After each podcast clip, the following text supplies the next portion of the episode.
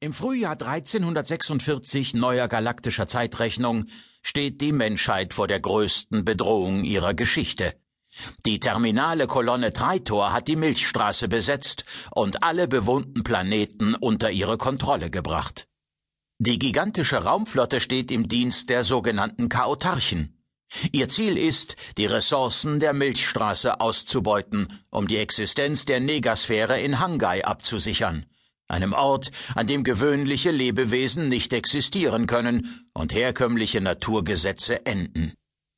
Peri Rodan ist mit dem Spezialraumschiff Jules Verne über 20 Millionen Jahre zurück in die Vergangenheit der Milchstraße gereist, die damals Fariske Erigon hieß, um die Menschheit in der Gegenwart zu retten.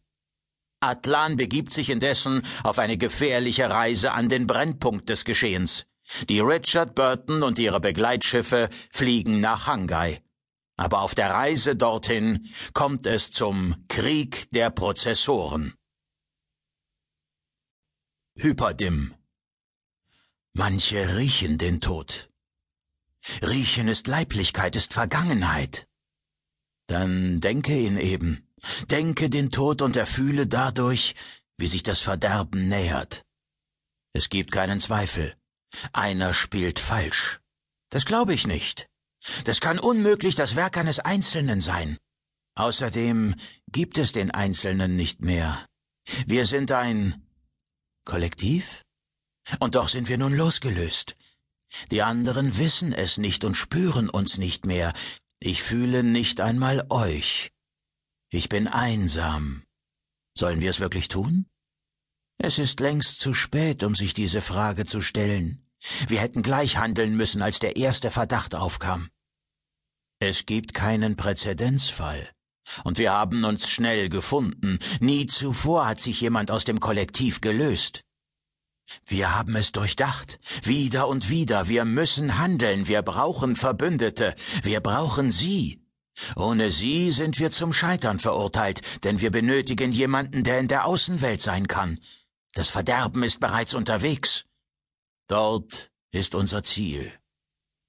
Im allgegenwärtigen, leuchtenden Gedankendatenstrom und den schillernden Knotenpunkten fressen sich zwei Schatten in die Tiefe, die es nicht gibt. Die Schatten bedeuten Stillstand im reißenden ewigen Fluss. Ihre Hyperdim-Buchten, wir brauchen sie nur noch zu rufen. Nicht nötig. Sie kommen bereits. Die Schatten füllen sich mit Leuchten, das sie überflutet. Bewegung entsteht aus dem Nichts. Etwas bildet sich. Es ist soweit. Eschers Zukunft wird entschieden. Kapitel 1 8. April 1346 neuer galaktischer Zeitrechnung. Atlan. Der nussige Geruch löst eine Fülle von Assoziationen in mir aus. Die erste und älteste beinahe verschollen unter tausend Erinnerungen war die an die Palisanuss, die ich mir als Kleinkind in die Nase gesteckt hatte. Eine Palisanuss. Seit einer halben Ewigkeit hatte ich keine mehr gegessen, und das aus einem, nein, zwei einfachen Gründen. Zum einen konnte ich nicht selbst nach Arkon reisen, und zum anderen war der Handel mit dem Kristallimperium nicht erst seit dem Hyperimpedanzschock kein reißender Warenstrom, sondern vielmehr ein dünnes Rinnsal gewesen. Aber ich würde mich ganz sicher nicht in Erinnerungen verlieren. Was zählte, war die Gegenwart, war die Frau, die soeben die Zentrale der Richard Burton betrat und diesen nussigen Duft verströmte. Natürlich wusste ich, wer sie war, ich kannte ihre Akte Doktor Indica, geboren am 21. Februar 1310 neuer galaktischer Zeitrechnung, momentan also 36 Jahre alt, 1,88 Meter groß, Kolonialterranerin mit einem Schuss Arkoniden-Erbgut. Geboren auf dem blockfreien Wissenschaftlermond an Olbukan, deren Wissenschaftler ebenso oft für die LFT wie für das Kristallimperium arbeiteten. Von daher stand sie seit ihrer Geburt zwischen Arkon und Terra, und das sah man ihr an. Sie besaß dunkle Haare mit weißen Strähnen, die ich sofort als natürlichen Teil ihres arkonidischen Erbguts erkannte, und nicht als ein modisches Kunsthandwerk, auf das die meisten Frauen angewiesen waren. Ihr linkes Auge war fast schwarz, das rechte rot, wie bei meinem Volk. Dass sie sich auf der Richard Burton befand, bewies mir, dass sie dem ihr Leben bestimmenden Zwiespalt entronnen war und sich richtig entschieden hatte. Ihre ganze Erscheinung war faszinierend, und davon abgesehen zeigte ihre hautenge schwarze Kleidung eine überaus ansehnliche Figur. Als sie meinen Namen nannte, sprach sie ihn mit glasklarer, Autorität gewohnter Stimme. Atlan. Sonst sagte sie nichts. Obwohl die Mission unter meiner Führung als Kommandant des Hangai-Geschwaders nicht nur das Schicksal der kompletten Milchstraße retten sollte, zugegeben nicht gerade ein bescheidenes Ziel, zeigte sie keine besondere Nervosität. Das gefiel mir. Nicht nur das gefällt dir, stichelte der Extrasinn. Ich ging der Wissenschaftlerin entgegen und reichte ihr auf terranische Art die Hand.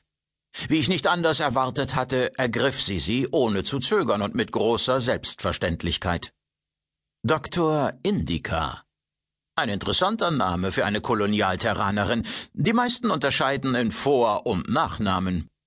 Sie suchte meinen Blick und lächelte, bis in die Augen hinein. Diese Frau wusste, wer sie war, und sie war stolz darauf. Böse Zungen behaupten, mein Vorname wäre Doktor. Sehr böse Zungen, erwiderte ich. Wenn gerade du einen akademischen Titel als Vornamen tragen würdest, wäre Professor sicher besser geeignet. In ihren Augen glitzerte ein Funke. Interesse? Amüsement? Leider bin ich nicht hier, um gepflegte Konversation zu betreiben, stellte sie klar sondern Dr. Laurence Savoy will dich sprechen.